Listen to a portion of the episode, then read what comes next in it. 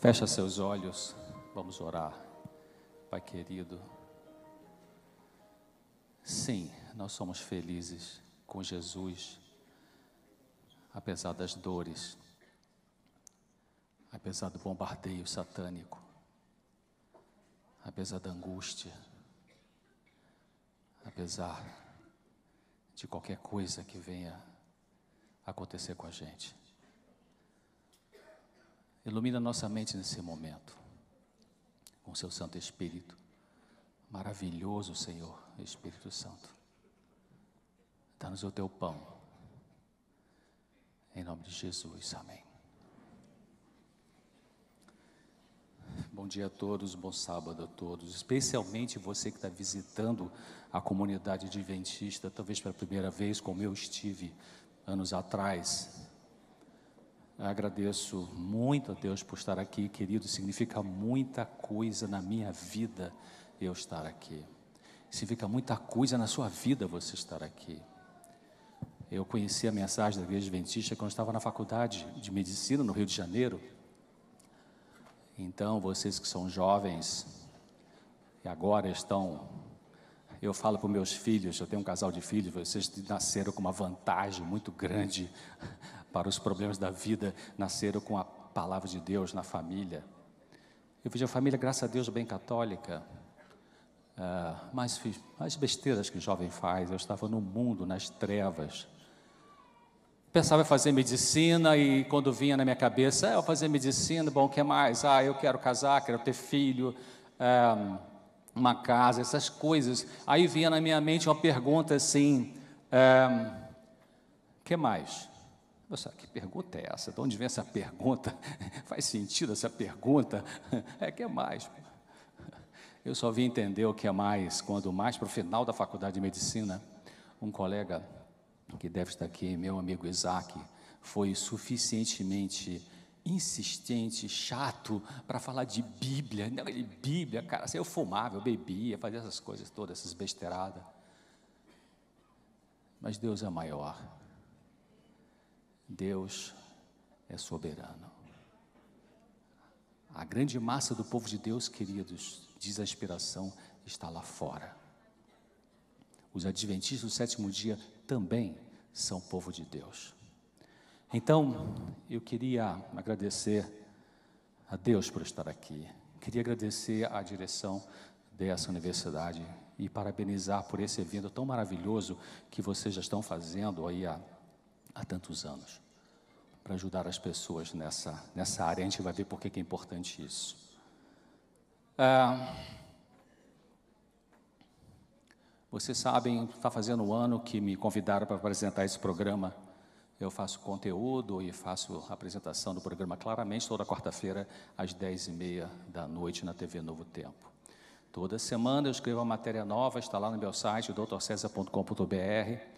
Meu filho que me ensinou, ele é, trabalha, trabalha com tecnologia da informação, me ensinou a usar esse site, que é bem simples, bem prático ali. Toda semana tem um artigo novo, ah, que também sai publicado numa matéria que eu tenho já, uma, uma coluna aos 30 anos na cidade de Nova Friburgo, num jornal mais lido na cidade. Então, olha que coisa que a Organização Mundial da Saúde diz. As doenças mentais são doenças crônicas das crianças e adolescentes.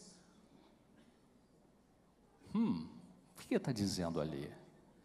De que a sua dor de hoje, você adulto, o seu sofrimento emocional, o seu transtorno emocional, tem a ver com a história sua do passado, toda a história.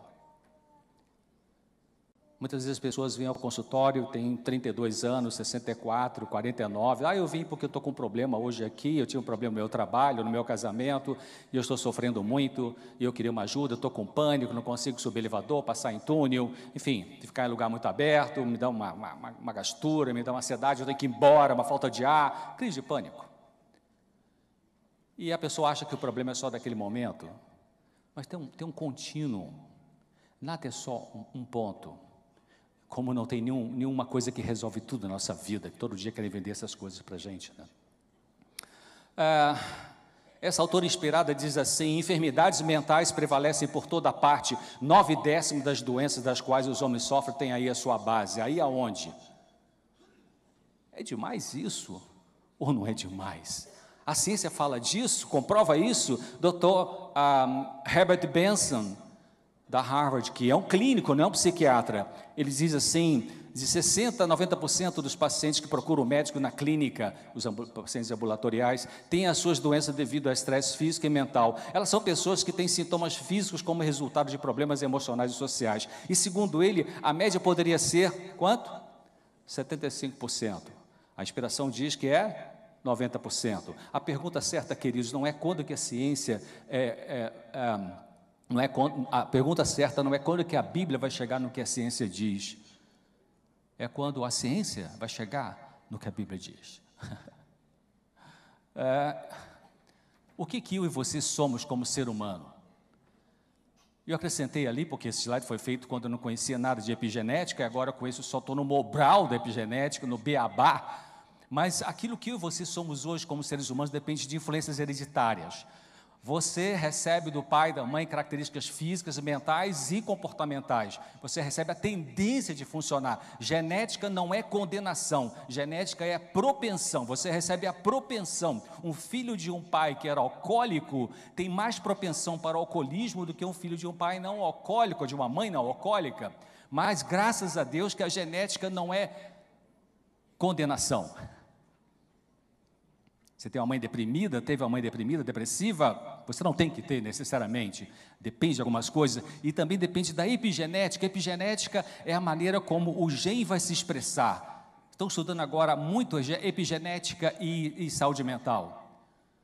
A, a genética predispõe, a epigenética dispõe. Se você nasceu, por exemplo, vamos supor esse exemplo que eu usei, seu pai era um bebedor crônico, enfim, um alcoólico, e aí você nasceu com uma tendência genética para o alcoolismo o que vai determinar se você vai se tornar um alcoólico ou não, não vai ser essa genética, essa tendência, vai ser a epigenética. A epigenética são os fatores ambientais, desde o calor do, do neném na barriga da mãe, o que a mãe pensa, o ambiente social, a poluição, enfim, tudo isso influencia a maneira do gene se expressar. Então, o que eu e você somos como seres humanos depende de genética, de epigenética, do meio ambiente, como foi a família de origem onde você nasceu, onde você cresceu. Havia abraço, beijo, carinho, é, afastamento, abusos verbais, havia, enfim, agressão física, havia divórcio. Como que você viveu nesse ambiente e como que esse ambiente afetou a sua mente? A sensibilidade pessoal, vou mostrar um slide daqui a pouco sobre isso, é como que você reage nesse ambiente, porque numa família com dois ou mais irmãos, o mesmo problema leva um a reagir de uma forma e outro de outra forma, isso tem a ver com a sua sensibilidade, em medicina chamamos de vulnerabilidade. E a natureza espiritual, não tem como separar, está tudo junto, queridos, tudo junto. É, é físico, mente espiritualidade. Saúde é pra, é, atinge essas três dimensões do nosso ser. Então, é, vamos ver aqui se o cara está ligado. Tá. Alô, que deu um tilt aqui. Ah, tá. Então, a gente tem uma dimensão na nossa mente, um espaço virtual chamado inconsciente. Não foi Freud que descreveu o inconsciente? Ah, a Bíblia já falava de inconsciente, por isso que eu digo quando é que a ciência vai chegar no que a Bíblia diz. Então você tem, nós temos uma área do nosso ser é, chamada inconsciente e, e, consciente, consciência e pré-consciente. Então a parte que a gente conhece da gente mesmo é aquela parte pequenininha, branca ali, é muito pouco que a gente conhece da gente mesmo. Então é, nós não criamos pensamentos só porque queremos, eles não surgem apenas por decisão do eu. Quem é, quem é esse eu que você diz que você é? Hum. Você quer dizer uma palavra e sai outra. Você quer fazer uma coisa e faz outra. Existem os fenômenos inconscientes. Então a Bíblia fala disso quando diz lá em Salmo 19, 12: Quem pode entender os próprios erros? Expurga-me tudo os que me são ocultos. Ocultos aonde? No livro da igreja, da associação? Não, oculto aqui na sua própria cabeça. Diante de ti, Salmo 98, diante de ti, 98, diante de ti puseste as nossas iniquidades, maldades, os nossos pecados ocultos à luz do teu rosto. Maravilha, queridos, o grande terapeuta é o Senhor Jesus Cristo através do Espírito Santo, quando você quer que ele seja. Então, Jeremias, Deus fala através de Jeremias, enganoso é o quê? O coração, mais do que todas as coisas, e perverso quem o conhecerá. Quando a Bíblia fala coração, a Bíblia está falando poeticamente, romanticamente, do, do, da, do, espaço da nossa mente mais profundo que existe, que nós, psiquiatras, psicólogos, neurologistas, neurocirurgiões, é, é, terapeutas, enfim, não temos acesso. Por isso que Jesus não fala assim, filho, me dá o teu inconsciente. Eu falo para ele, na minha oração, às vezes eu falo assim, toma meu inconsciente também, por favor. Jesus não pede, me dá teu consciente, me dá tua consciência. O que ele fala? Me dá o teu coração. Dali é que sai o que eu e você fazemos no dia a dia da nossa vida. E ali está dizendo que é contaminado. O que, que é o sintoma? Ah, eu tenho tristeza, eu tenho angústia, eu tenho medo, eu tenho pavor, eu tenho pânico, eu tenho timidez, que é diferente de introversão. Você tem um sintoma. O que, que, é o, que significa o sintoma? Cada sintoma tem uma história, uma função, uma razão de ser. O pai da medicina, Hipócrates, apesar do pensamento grego dicotômico, ele disse uma coisa fantástica. Hipócrates falou assim: mais importante é, do que saber que doença tem essa pessoa, é saber que pessoa tem essa doença. É o todo, é mais importante do que as partes. Então, cada sintoma tem uma história. É importante entender, além dos sintomas, buscando o significado deles. Mas a medicina convencional quer fazer o que com os sintomas? Vamos acabar com esse sintoma, com a prepotência médica. Eu vou passar um remedinho para você que vai ficar zen. Tá bom, você fica zen durante um mês, dois meses, três meses, mas depois, doutor, não está mais funcionando, dá para aumentar a dose. Se você baseia o teu tratamento emocional, psicológico, na medicação só, não vai dar certo. Medicação não muda a forma de pensar. Medicação muda a forma de sentir e, mesmo assim, temporariamente, cheio de efeitos colaterais. Então, pare para pensar, peça a luz a Deus sobre o que Ele quer que você conheça de você mesmo nesse momento. E o Senhor não é sarcástico, porque Ele não abre tudo para a gente ver, senão a gente não aguentaria. Ele vai dosando gradativamente o que a gente pode perceber para o nosso crescimento. Anos atrás, eu da era do mundão e tinha um festival da canção da música popular brasileira no Maracanãzinho, Rio de Janeiro, eu sou daquela do estado do Rio de Janeiro, e uma música que ganhou, que até de um paulista, dizia assim: "Eu não posso parar, se eu paro eu penso, eu penso, se eu penso, eu choro".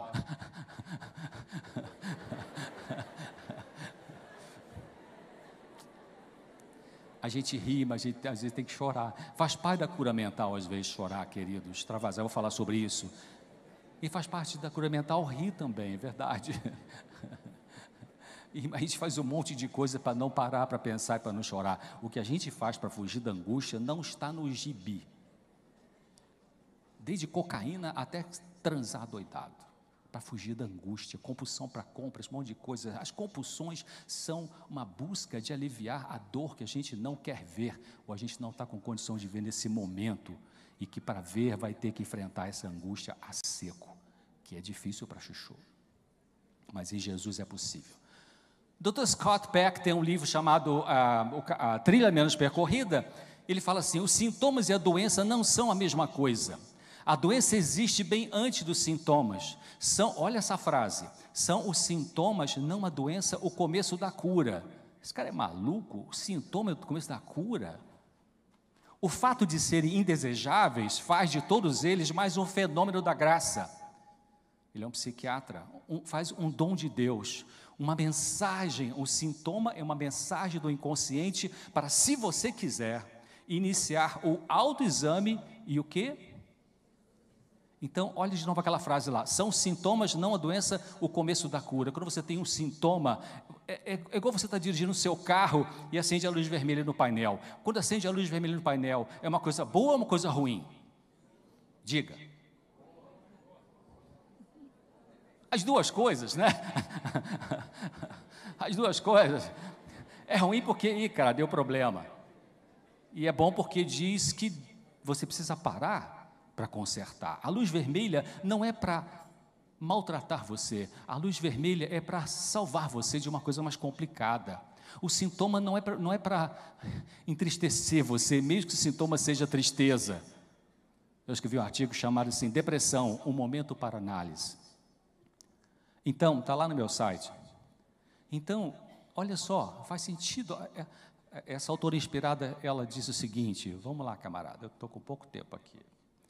Ah, não está funcionando. Deixa eu ver o que está acontecendo. Alguém dá um toquinho para mim? apertei errado. A doença, olha assim, Ciência do Bom Viver, 127. A doença é um o sintoma, né, vamos botar assim, é um esforço da natureza para libertar o organismo de condições de resultantes da violação das leis da saúde. Cara, eu nunca, a, gente não é, a gente não aprende essa definição na faculdade de medicina. Ela está dizendo de que o que acontece de doença em você é uma bênção, ou seja, é a luz vermelha que acendeu para você abrir o olho e pensar: o que, que eu estou fazendo? Ou o que, que eu não estou fazendo? O que está acontecendo comigo que, que a, a minha, a, o meu ser está produzindo sintoma dizendo para, para consertar. Aí vem a inspiração que diz: conhecer a nós mesmos é grande ciência. O conhecimento de si mesmo leva o quê? Por que, que o conhecimento de nós mesmos leva à humildade e à confiança em Deus? Porque quando a gente começa a conhecer a nós mesmos pela iluminação do Espírito, a gente vê que isso não é essa coisa toda que a gente achava que a gente era, né? a gente vê que nós temos dificuldades que a gente não sabia que tínhamos, e outras coisas mais. A gente vê, a gente vê que tem que baixar a bola. São 20 milhões de adventistas no mundo, mas são 7 bilhões e 300 milhões de pessoas nesse planeta. Hum, sabe? Hum, deixa eu engolir aqui um pouquinho. Então, leva a confiança em Deus? Sim, porque quando eu olho para mim mesmo, eu falo, Senhor, sem ti não dá, mas em ti tudo é possível. Maravilha. Né? Então, ah, é difícil compreender nós mesmos, ter um correto conhecimento do nosso caráter. O maior fato temos que carregar nessa vida, ai meu namorado, é minha namorada, é meu marido, minha esposa, é, é a gente mesmo, é grande, é, é, difícil lidar. É como dizia alguém sobre o esquizofrênico, é, teoricamente o esquizofrênico diria assim, eu não posso viver sem ele, com ele, mas nem sem ele também. Gente, como, é que, como é que já fugir da gente mesmo? Né? Até o salmista falou: Eu vou lá para a montanha, o Senhor vai. Onde, para onde me esconderei da tua face?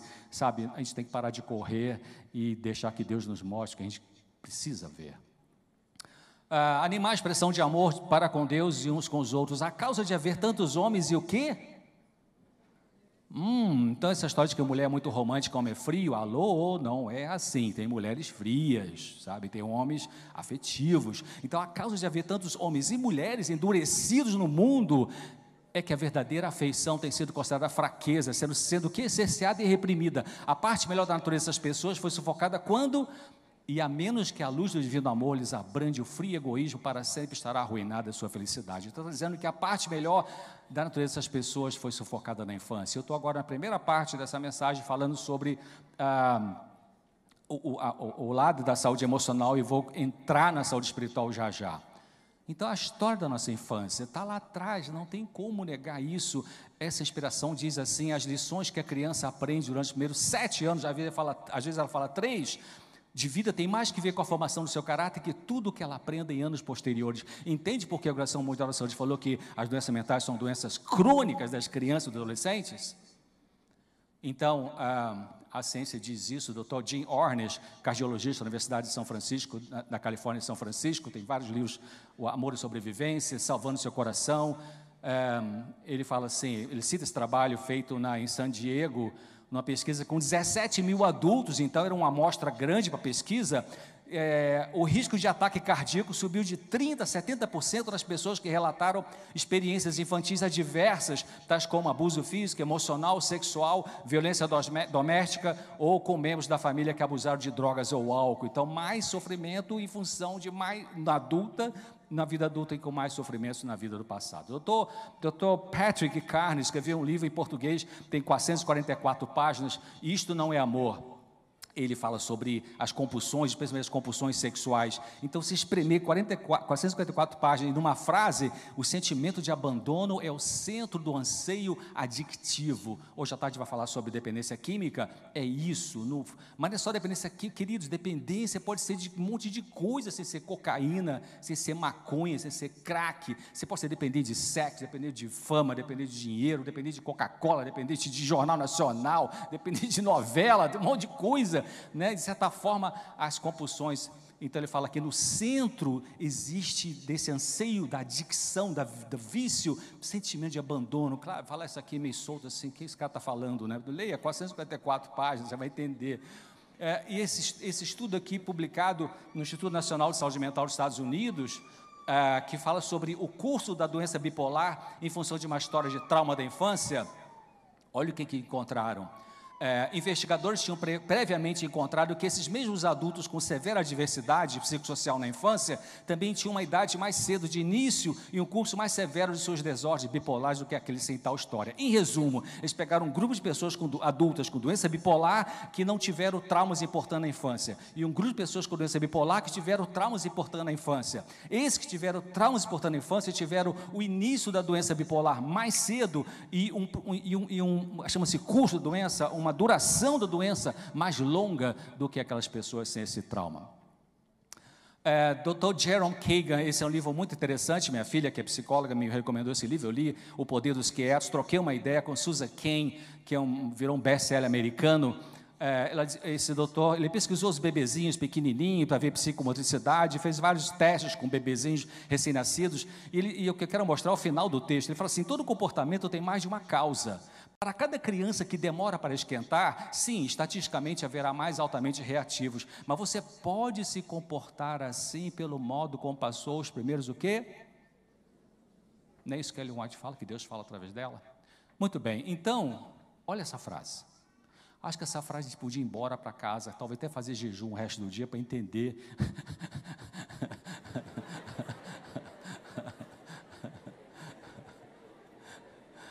o jejum ajuda a gente a entender coisas que sem jejum não dá, é verdade.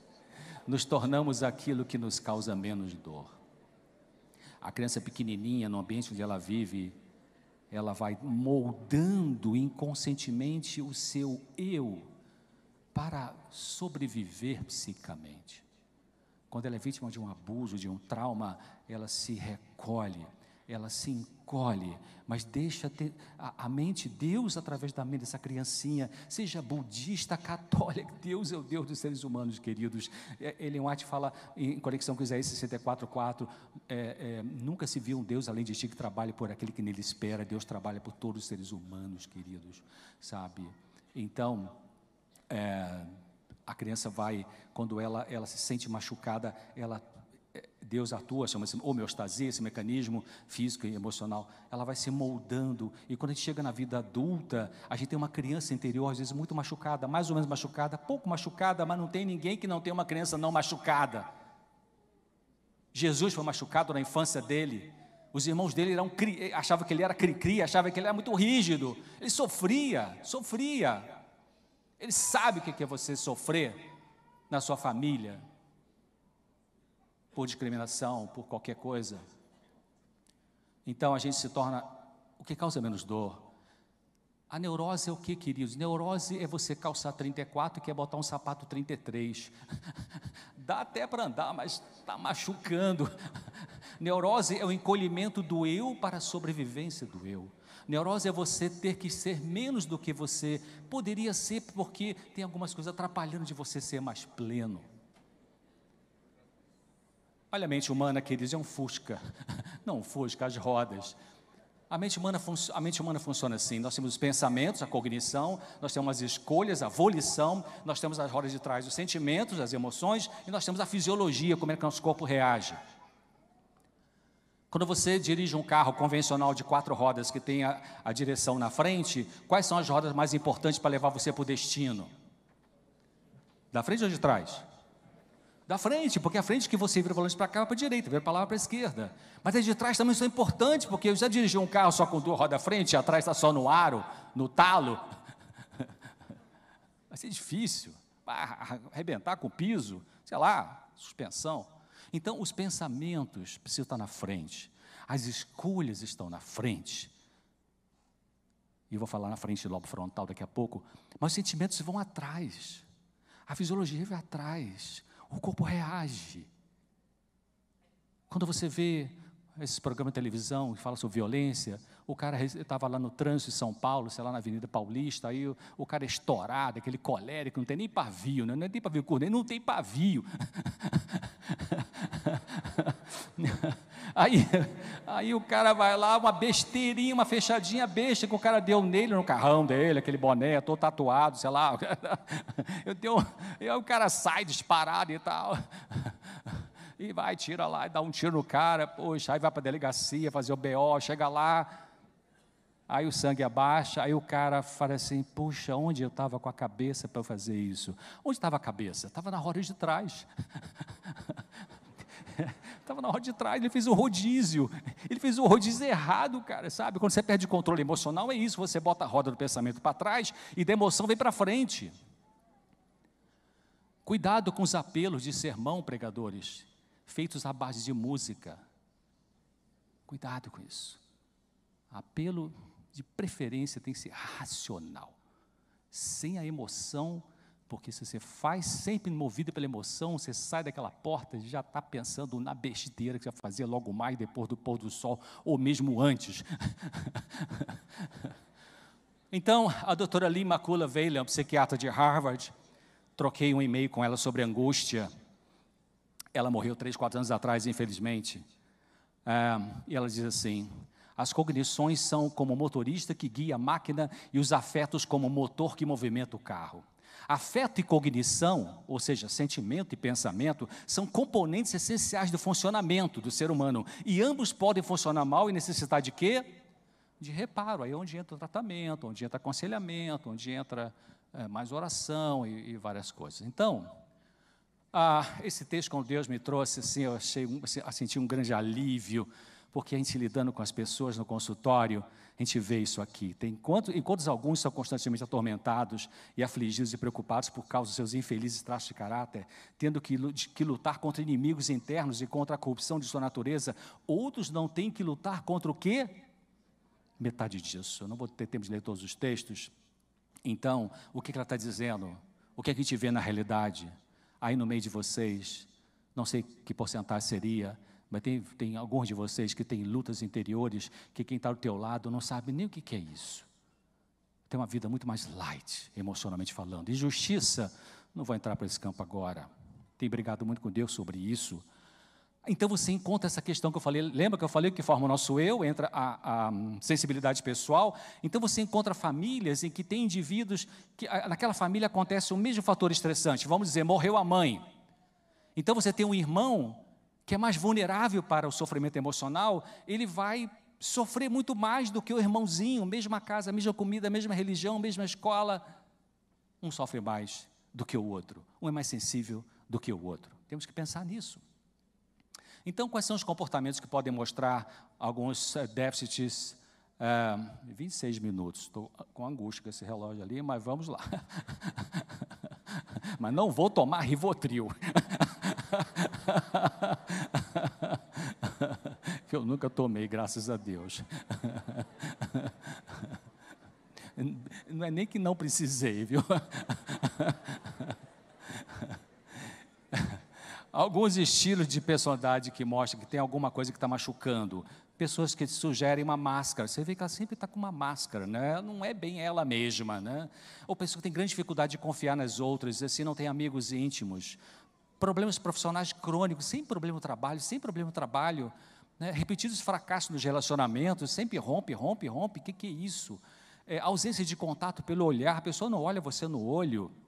É, que mais? A severa timidez ou retraimento, que é diferente de introversão. Introversão não é timidez, introversão não é sofrido, timidez é sofrido.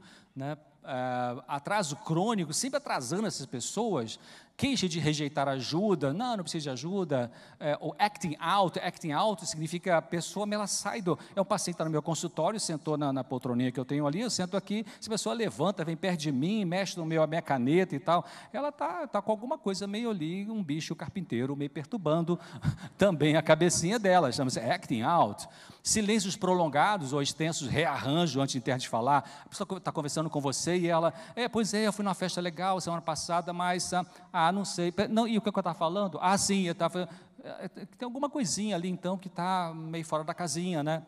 Então, um alto nível de desconfiança pessoal. Essas coisas são é, sofrimentos emocionais. Agora, vamos pensar um pouco entrando na questão psicológica e espiritual. As divinas lições da palavra de Deus nos mostram que o homem todo, o homem todo é o ser completo, deve ser tratado o quê? Respeitosamente. As faculdades mentais, e olha o que, é que ela diz, as fortes paixões Paixões aqui no sentido não de romance, mas de emoções.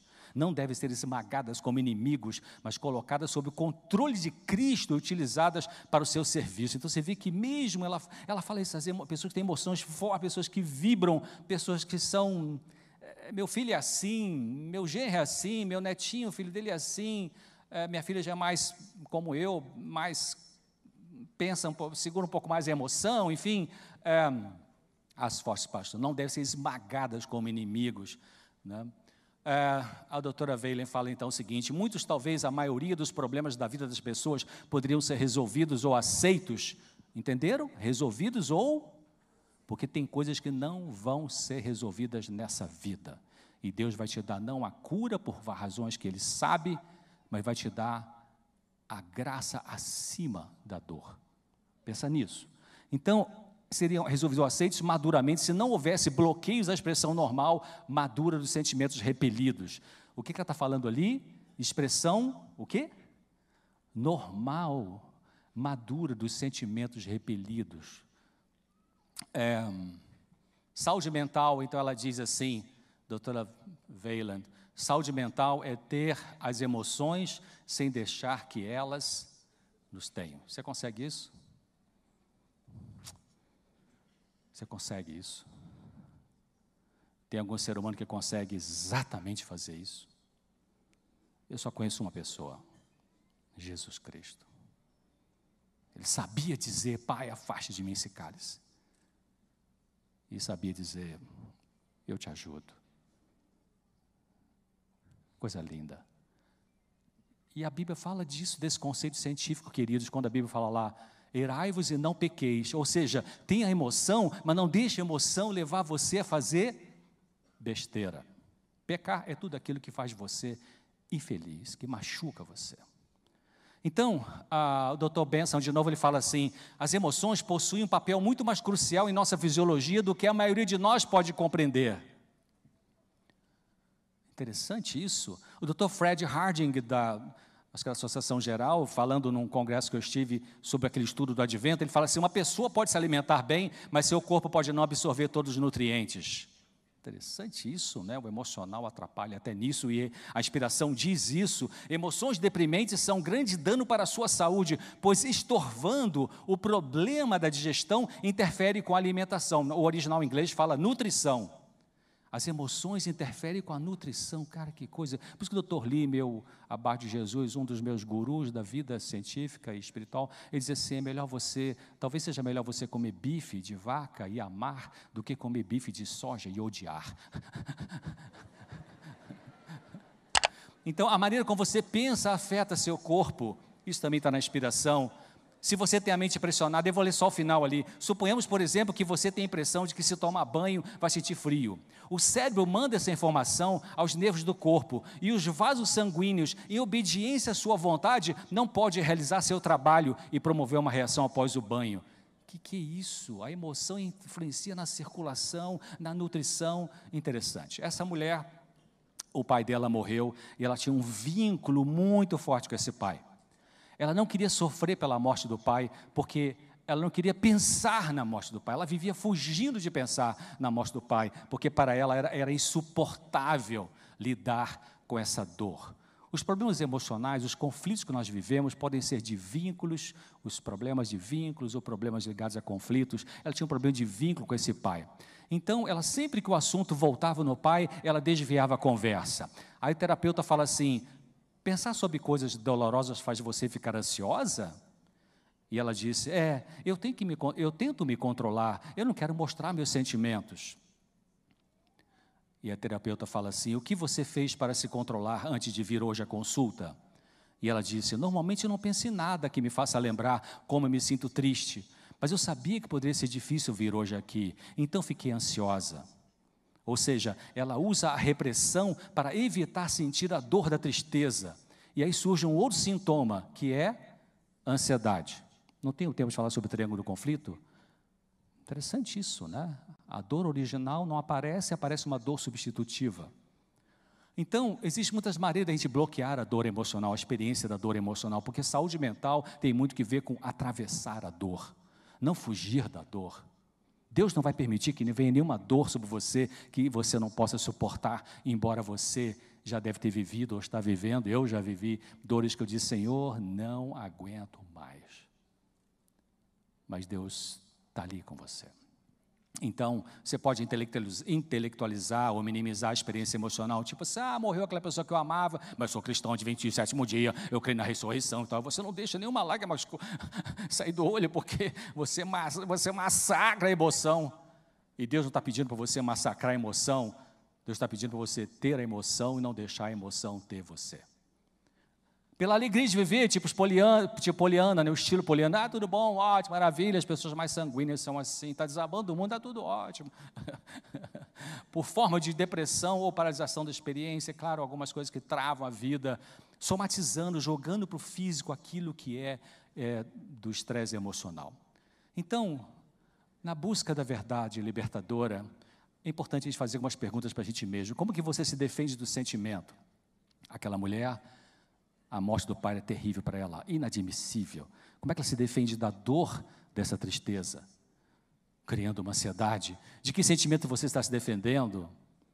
Por que razão você está se defendendo do sentimento? Por que ela não conseguia olhar para a morte do pai de maneira objetiva, realista, chorar tudo que tinha direito de chorar, e viver o luto, e passar pelo luto? Passar pelo luto é uma necessidade, queridos. É normal. A quem se dirige a defesa? É para quem o problema começou? Pai, mãe, às vezes você briga com teu marido, com a tua mulher, e você jura de pé junto que o problema é com ele sim, o problema é com ela sim. Mas É difícil, assim, é difícil separar onde termina o problema conjugal e onde começa o problema pessoal, ou de trás para frente. É difícil se delimitar exatamente. Meu problema no casamento é, tem que ver com até que ponto vai aquilo que levei mal resolvido para dentro do casamento e até que ponto é uma coisa do próprio casamento em si. Isso mistura, igual físico, mental e espiritual. Então, é, a mulher que evitava enfrentar a dor pela morte do pai, na primeira consulta, a queixa principal dela era: essa ansiedade, um está realmente me possuindo. Se a gente parasse ali nessa consulta, o que, que a gente ia prescrever para essa mulher? Remédio para a ansiedade. né? Mas o problema principal não era a ansiedade dela. A verdade mais profunda era a dificuldade de lidar com a tristeza pela morte do pai. Ah, então você, a terapeuta fala para ela, você evita pensamentos perturbadores quando pode e quando não pode fica ansiosa. Eu reparei que sempre que tocamos na morte do seu pai, você tenta mudar o assunto. Você percebe fazendo isso? Hum, não, eu não percebo. Eu não reparei que eu fazia isso. Eu nunca quero falar da morte do meu pai. As pessoas querem se proteger da dor. Então você dá um acolhimento. Sim, é assim que nos confortamos quando ainda não encontramos uma alternativa melhor. O que você está fazendo hoje com a tua vida é o melhor que você consegue. É uma besteira que está fazendo? É o melhor que você consegue. Mas é bom que você pare para pensar que continuar na besteira você está se machucando mais. É, Dr. Lawrence Lee Chan, dois livros bons dele, O Câncer Composto de Mutação e Brigando pela Vida. Ele analisou 150, trabalhou mais de 20 anos só com terapia de pacientes terminais. Ele analisou esse estudo com 152 pacientes com câncer, não vou ler tudo, paciente com câncer. Então, 72% tinham perdido a razão de viver, incapacidade de estabelecer novos relacionamentos. Quase 50% tiveram incapacidade de demonstrar sentimento de raiva para proteger eles mesmos de abusos. Sentiam que seus desejos não tinham valor para serem protegidos. São aquelas pessoas que, quando você pisa no pé dela, ela que pede desculpa, não consegue se colocar, não consegue colocar limites, deixa-se ser abusada por tempo demais. E o doutor Silverman, ele diz assim: se existe uma tendência latente para desenvolver um câncer, a incapacidade de expressar seus sentimentos afetará o corpo em algum ponto vulnerável. Deus espera que homens empreguem o intelecto que lhes deu. Espera que usem toda a faculdade de raciocínio para ele. Cumpre-lhes dar à consciência o lugar de supremacia que lhe foi designado. As faculdades físicas e mentais, juntamente com que? As afeições devem ser de tal modo cultivadas para que possa atingir a mais alta eficiência. Então, saúde mental tem a ver com você expressar o sentimento, que é diferente de experimentar o sentimento. Expressar, você fala, está doendo. Jesus falou, Pai, se possível, afaste de mim. Ou ele falou para os discípulos: essa angústia está muito pesada para mim, vocês podem orar por mim. E você experimentar, é você viver o sentimento a seco, sem droga, e droga aqui pode ser um monte de coisa, como já falei para vocês, desde cocaína, até comida. Ezequiel 3,14, Ezequiel é homem de Deus, sim ou não? Sim, depois você lê 3,14, ele fala assim: é, Eu fui muito triste no ardor do meu espírito, mas a mão do Senhor era forte sobre mim. Praise God. Salmo 13, um salmo maluco, esse salmo parece, parece um cara bipolar, não, um psiquiatra ateu que leu o salmo 13 e fala, bipolaridade, bota carbonato de lítio nesse camarada aí, ou, ou antipsicótico atípico, enfim. O salmo 3 são seis versos, os quatro primeiros Davi está falando, Senhor, estou triste, o Senhor me abandonou, me largou, rarará, aquele discurso do pensamento depressivo, né? e os últimos dois versos, mas eu louvo o Senhor, mas, mas eu engrandeço o Senhor. O que, que é isso? O que, que é isso? E Jesus também falou, já falei para vocês. Então, é, quando começar a aprender a administrar as emoções, quando é bebezinho, lá que a gente ensina nossos filhos é, isso. Então, os pensamentos precisam ser educados. Lembra a roda da frente do Fusca? Os pensamentos precisam ser controlados. Tudo está no mente de caráter. Isso é autociência, queridos. Terapia comportamental fala de crença central, pensamento automático. É isso, autociência. Existe um trabalho diante de cada um. Pensamentos corretos não nos vêm naturalmente. Temos que o quê? Lutar por eles. Viu, jovens? Ah, mas que saco, tem que estar pensando na coisa que eu tenho que pensar. é, mas é assim, não tem saída sem isso.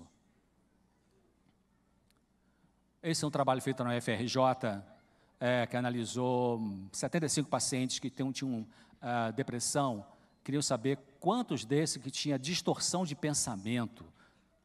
Então, era muito presente essa distorção. 67% dos deprimidos tinham distorção de... O que é distorção de pensamento? Não tem tempo de falar sobre isso, mas é... Uh, você tem uma amiga, todo dia você liga para ela, liga para você, um dia ela não liga, e você, diz, você pega o celular, ela não me ligou, não me atendeu, então já não gosta mais de mim. Espera aí, cara, tem 322 dias que ela liga todo dia para você. No dia seguinte você encontra com ela, porque você ligou para mim, o que aconteceu, querida? Ah, que hora você ligou? Três e meia da tarde. Ih, esqueci o celular lá no banheiro do, do, do, do dormitório. Mas, o, mas, na hora que não, não, atendeu, o pensamento dessa garota falou o quê? Ah, não liga mais para mim. Distorção de pensamento. É, se os pensamentos forem, na verdade, no inglês original não é mouse, é, é, é wrong. Se os pensamentos forem errados, serão também os sentimentos. E os pensamentos e sentimentos combinados constituem o quê? O caráter moral. Deus quer que ele confie no amor e guarde constantemente a sua mente, trancando a porta de seus pensamentos, a fim de que não se tornarem o quê? Indomáveis. É, vamos. Acho que eu aperto aqui. Toquem para mim, por favor.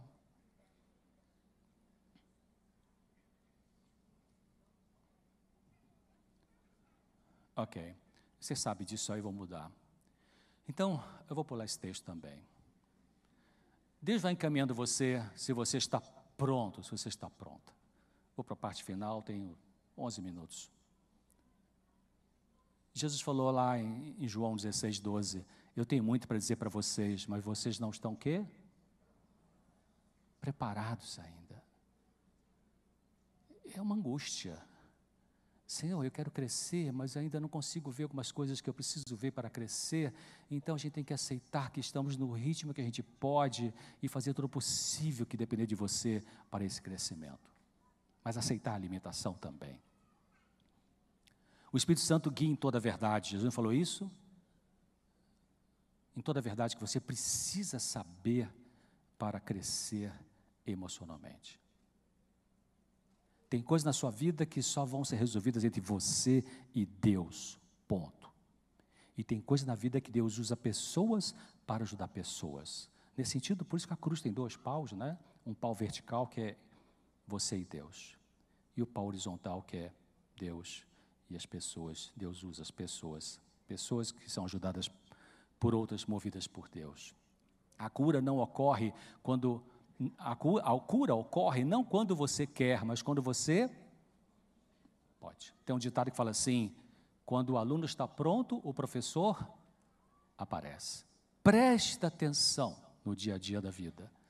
Todos os momentos o Senhor Jesus está mandando informações para te ajudar no processo de crescimento. Preste atenção, principalmente nas coisas mais simples da sua vida. Não se pode, não se deve forçar ninguém a olhar o que não quer ver. A gente tem que respeitar isso nas pessoas. E as pessoas respeitarem isso em você. Se naquela primeira consulta daquela mulher tivesse, o terapeuta tivesse dito, um, você tem que aprender a olhar e morte do seu pai, sim, tem que ser forte, que Jesus te ama. Ainda botavam um história de religião no meio, igual que algumas pessoas fazem com as crianças. Né? Ia ser um trauma. Então, ah, Provérbios 4,18. A vereda dos justos é. Então a saúde é um processo, queridos. Não caia nessas besteiradas, todo dia sai aí, até no meio adventista. Ah, tem uma erva que cura tudo. Se ela que cura. I'm sorry, não tem isso, uma coisa que cura tudo. A coisa que cura tudo chama-se amor de Deus, poder da graça, a energia divina. Mesmo assim, nessa vida, como eu disse, algumas coisas não vão ser curadas como a gente gostaria, mas vão ser suportadas pela graça de Jesus. O processo de cura emocional envolve também aprender a ter as emoções sem deixar que as emoções nos tenham. E o alvo da melhor emocional, olha o item 7. O alvo da melhor emocional não deve ser receber conforto pelo amor que você não recebeu das, famílias, das pessoas importantes na sua vida mas aprender a lidar com os sentimentos que surgirem em você porque você não teve esse amor. O que você faz quando você não tem o amor que você quer? Mais importante do que os seus pais fizeram com você e comigo é o que a gente faz com o que eles fizeram. O que você faz quando tua mulher não ama você como você queria? Ou quando teu esposo não ama você como você queria? O que você faz com isso? Pisa na bola, pula cerca? O que você faz? Entenda que eu vou pular isso aqui. Não conheço nenhuma medicação que consiga suprimir cabalmente os sentimentos de angústia inerentes ao existir humano. Isso está publicado num, num, trabalho chamado Considerações sobre Psicoterapia Psicanalítica para o Paciente Deprimido, revista da Associação Brasileira de Psiquiatria, Associação Psiquiátrica da América Latina. É muito difícil separar onde termina o problema emocional e onde começa o espiritual. Está tudo junto. O Dr. John Raymond P.T., eu troco e-mails com ele há alguns anos, é um psiquiatra de Harvard, cristão. Me mandou esse capítulo, livro que ele lançou em 2010, o capítulo 7. Ele fala assim: estado de humor e experiências espirituais têm correlatos cerebrais distintos, mas se sobrepõem. É, portanto, enganoso assumir que as dimensões biológica, psicológica ou espiritual do eu, do self, são não mescladas. É tudo junto. É muito misturado.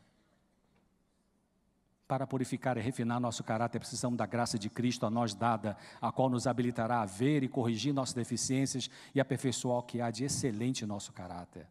Maravilhosa graça essa, queridos, maravilhosa graça. Esse é um trabalho publicado na Nature, ah, sobre psiquiatria molecular, ele fala como a psicoterapia muda o cérebro, a, contribuição, a contribuição da neuroimagem funcional. Ou seja, o que é psicoterapia, queridos? É a palavra. A palavra muda as conexões cerebrais, queridos. Maravilha isso. A palavra corta as concupiscências carnais, discerne os pensamentos e propósitos do coração. Esperemos em Deus, nele confiemos e descansemos em Suas promessas, quer nos sintamos contentes, quer não.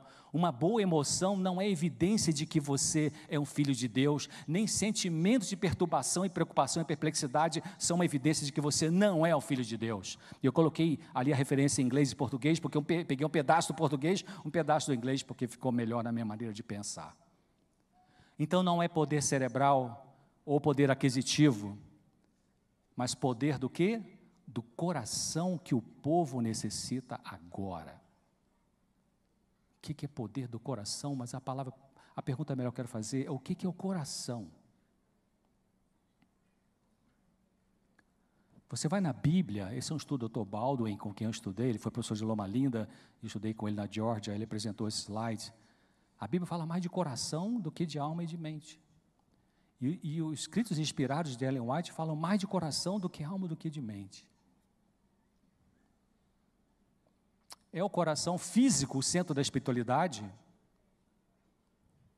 O que é o coração espiritual? Porque é poder do coração que precisamos agora, diz a inspiração. Em que parte do nosso corpo fica o coração espiritual? O coração espiritual é à frente do cérebro, no lobo frontal, no córtex pré-frontal. É aqui onde a, a, a, neurociência chama de funções executivas do cérebro. Dr. Luria, um cientista russo, no livro The Working Brain, ah, sobre neuropsicologia, ele fala as terciárias porções, que são essas funções executivas, as terciárias porções do lobo frontais são de fato uma superestrutura acima de todas as outras partes, partes, partes do córtex cerebral. Agora, e o eu? que é o grande problema da nossa vida. Enquanto o eu não é subjugado, não podemos encontrar repouso. As paixões dominantes do quê? Do coração. Poder algum humano pode sujeitar. Somos aí tão impotentes quanto os discípulos para acalmar a esbravejante tempestade. O eu, você já descobriu isso? O eu nada é. Jesus é tudo. Você já descobriu? Queridos, isso não tem nada a ver com depreciação própria, não tem nada a ver com desvalorização do ser humano. Tem gente que prega às vezes nas igrejas e fala assim: "Tá vendo? A Bíblia fala que nós somos trapo de imundícia". Não, a Bíblia não diz que o ser humano é trapo de imundícia, queridos. Absolutamente não diz isso. A Bíblia diz que trapo de imundícia é pretensa purificação que eu fico tentando mostrar que as pessoas têm, ou eu, você, são as injustiças, a contaminação interior. Cristo no coração é o golpe final para o nosso amor do eu. Maravilha, o eu tem que ir para o chão e Jesus nos levantar com um novo eu, um eu nele. Romanos 8, agora nenhum, agora nenhuma condenação há para aqueles que não andam segundo a carne, segundo eu, mas segundo o Espírito. E eu tenho dois minutos assim, olha só esse texto, o eu não pode governar o eu. Governa bem, né? Não é suficiente para essa obra. O pessoal dos grupos de 12 passos tem um pensamento parecido com esse. Eles falam assim: a mente não pode curar a mente. Hum. Tanto que o primeiro dos 12 passos é admitimos que havíamos perdido o controle das nossas vidas. Né? Wesley e seus companheiros chegaram a ver que a verdadeira religião se localiza onde? No coração. Mas aí vem a pergunta: a religião de Cristo, né? A religião de Cristo, longe de ser a causa de insanidade, é um dos seus mais eficazes remédios, porque ele é um potente o quê? Calmante dos nervos. Mas o que é verdadeira religião, queridos? A verdadeira religião consiste em se colocar sob orientação de Deus em pensamentos, palavras e ações. Uma outra definição diz assim: na história do bom samaritano, ilustra Cristo a natureza da verdadeira religião. Mostra que consiste não em sistemas, credos ou ritos, mas no cumprimento de atos de amor, no proporcionar, no proporcionar aos outros o maior bem, na genuína bondade. Dr. George, Dr. Jorge Amaro, no livro, foi, se aposentou pela USP como psiquiatra no livro Psicoterapia e Religião, ele fala: o homem maduro é espiritualizado. É, queridos, é diferente você ser religioso de ser espiritualizado. Tem gente que é religioso e não tem espiritualidade. E tem gente que não é religioso e é a pessoa espiritual. Exemplo bíblico: centurião. E Jesus disse: Eu nunca vi na igreja adventista um homem com tanta fé como esse. que disse: Senhor, basta dizer uma palavra e meu servo vai ser curado. Isso é espiritualidade, queridos. Em todos os pacientes, Jung fala isso. Em todos os pacientes, meus pacientes que passaram da metade da vida, isto é, com mais de 35 anos, não existe um sequer cujo problema central não seja o de atitude religiosa. De fato, cada um adoece, em última análise, por, por aquilo que perdeu, aquilo que em todas as épocas as religiões vivas deram aos seus crentes. E nenhum fica realmente curado se não recuperar sua atitude religiosa, o que nada tem a ver com confissão ou com ser membro de uma igreja. Eu estou terminando. Dr. George Veilan, psiquiatra de Harvard, especializado em alcoolismo, esse trabalho chegou às minhas mãos, que ele apresentou no Brasil. Ele fala assim: ah, Karl Marx, no século XIX, disse que a religião é o ópio do povo. E o Dr. George Veilan, psiquiatra de Harvard, disse assim: o opiáceo produz a mesma sensação de paz oceânica que encontramos no profundo encontro espiritual do êxtase religioso. A famosa declaração de Karl Marx de que a religião é o ópio do povo pode camuflar um princípio terapêutico extremamente importante. Qual? A religião pode realmente oferecer um alívio que o uso da droga somente promete. E aí vem a pergunta: é, a religião de Cristo. Qual é a religião de Cristo, querido? É a que eu busco agora no dia a dia. A religião de Cristo significa mais do que o perdão dos pecados. Significa que o pecado é removido e que o vazio é preenchido com o Espírito. Significa que a mente é iluminada por Deus, que o coração é esvaziado do eu e cheio da presença de Cristo. Acho que esse é o último texto. Quando a alma se rende, quando a pessoa se rende inteiramente a Cristo, novo poder toma posse do quê? da parte mais profunda da nossa mente, coração. Opera-se uma mudança que o homem não pode absolutamente operar por si mesmo. Pode ter dois pós-doutorado em teologia, em psiquiatria, em psicologia. Não. É uma obra sobrenatural, introduzindo um sobrenatural elemento na natureza humana. Amém, né, queridos? E a palavra de Deus promete: não virá angústia a segunda vez. Qual é a primeira? Qual é a primeira? É agora. Agora. Todos temos angústia, que os filósofos, os filósofos chamam de angústia existencial. Por isso aquele filósofo dinamarquês, Soren Kierkegaard, no livro chamado Conceito de Angústia, ele fala assim, é, se espremer o livro, a frase seria assim, aquele que aprendeu a lidar corretamente com a sua angústia, aprendeu o mais importante. E o Senhor está perto de mim, de você, para nos ajudar nesse passo. E eu termino, sonda meu Deus, conhece meu coração, prova-me e conhece meus pensamentos, e vê se há em mim algum caminho mal, neurótico, complicado, e guia-me pelo caminho eterno. Queridos, vamos agora escutar, Mateus vai apresentar uma música que eu pedi que fosse apresentada aqui, preste atenção na letra, ele pode vir, vai cantar, e você, quando ele cantar a primeira vez, vai aparecer a tela, na tela, a letra. Vamos ficar em pé e vamos cantar e teremos oração final.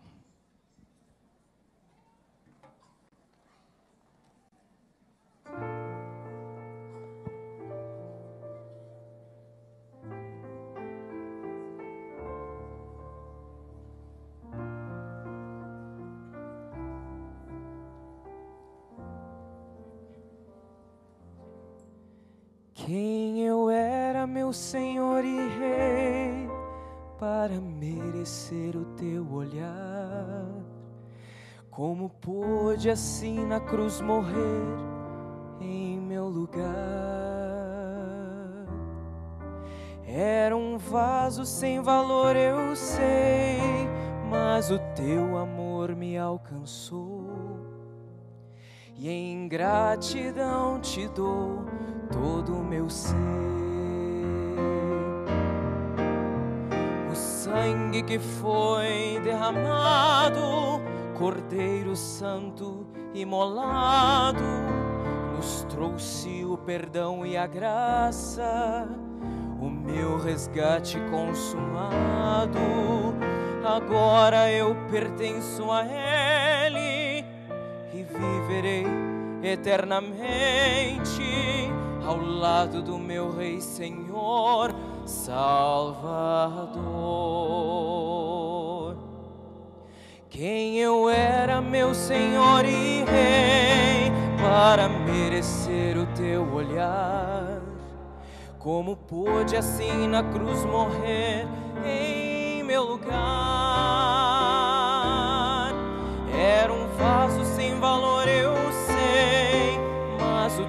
Amor me alcançou. E em gratidão te dou todo o meu ser. O sangue que foi derramado, Cordeiro Santo imolado, nos trouxe o perdão e a graça, o meu resgate consumado Agora eu pertenço a Ele e viverei eternamente ao lado do meu Rei Senhor Salvador.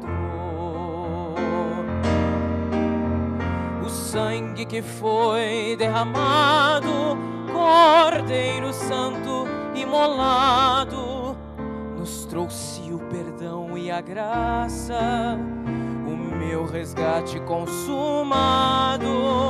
Agora eu pertenço a Ele e viverei eternamente ao lado do meu Rei Senhor, Salvador.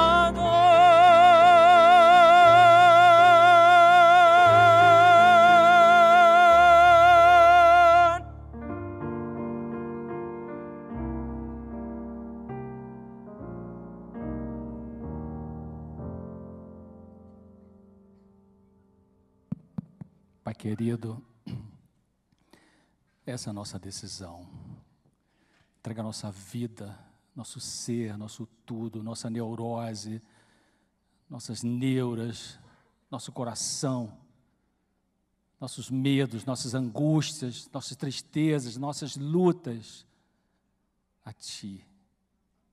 O sangue que foi derramado pelo Cordeiro imolado nos trouxe salvação e vida e saúde. Obrigado, Pai. Em nome de Jesus, obrigado.